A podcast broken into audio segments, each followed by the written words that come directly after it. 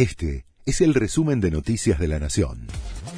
La Nación presenta los títulos del lunes 25 de julio de 2022. Silvina Batakis busca una señal del FMI en plena escalada del Blue. La ministra de Economía está en Washington, en donde tiene previsto dos encuentros decisivos para el futuro de la economía argentina.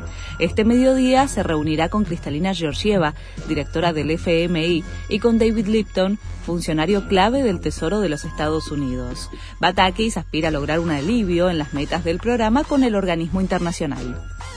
Después de las vacaciones de invierno, varios distritos sumarán una hora de clases más por día. Hasta el momento adhirieron a la iniciativa Catamarca, Chaco, Entre Ríos, Santa Cruz, Tucumán, Tierra del Fuego y en escuelas rurales de San Juan. Hoy retoman las clases en 16 provincias del país, mientras que ocho distritos, entre los que están la ciudad y la provincia de Buenos Aires, seguirán una semana más de vacaciones. Sigue en aumento los casos de coronavirus en el país.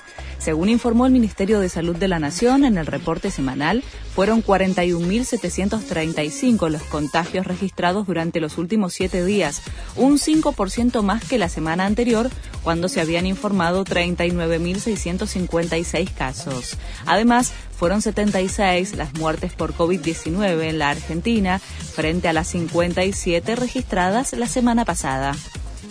El Servicio Meteorológico emitió una alerta amarilla por tormentas fuertes en Buenos Aires, La Pampa y Río Negro. Desde el organismo recomendaron no estacionar debajo de los árboles y asegurar objetos que puedan ser arrojados por el viento. Además, extendieron una alerta por nevadas en las provincias de Chubut, Neuquén y Río Negro. Boca recuperó su juego y le ganó a Estudiantes. En la bombonera venció 3 a 1 al Pincha por la décima fecha del torneo de la liga. El próximo domingo los Ceneices viajan a Paraná para medirse ante Patronato con el objetivo de seguir sumando y acercarse a la punta. Este fue el resumen de Noticias de la Nación.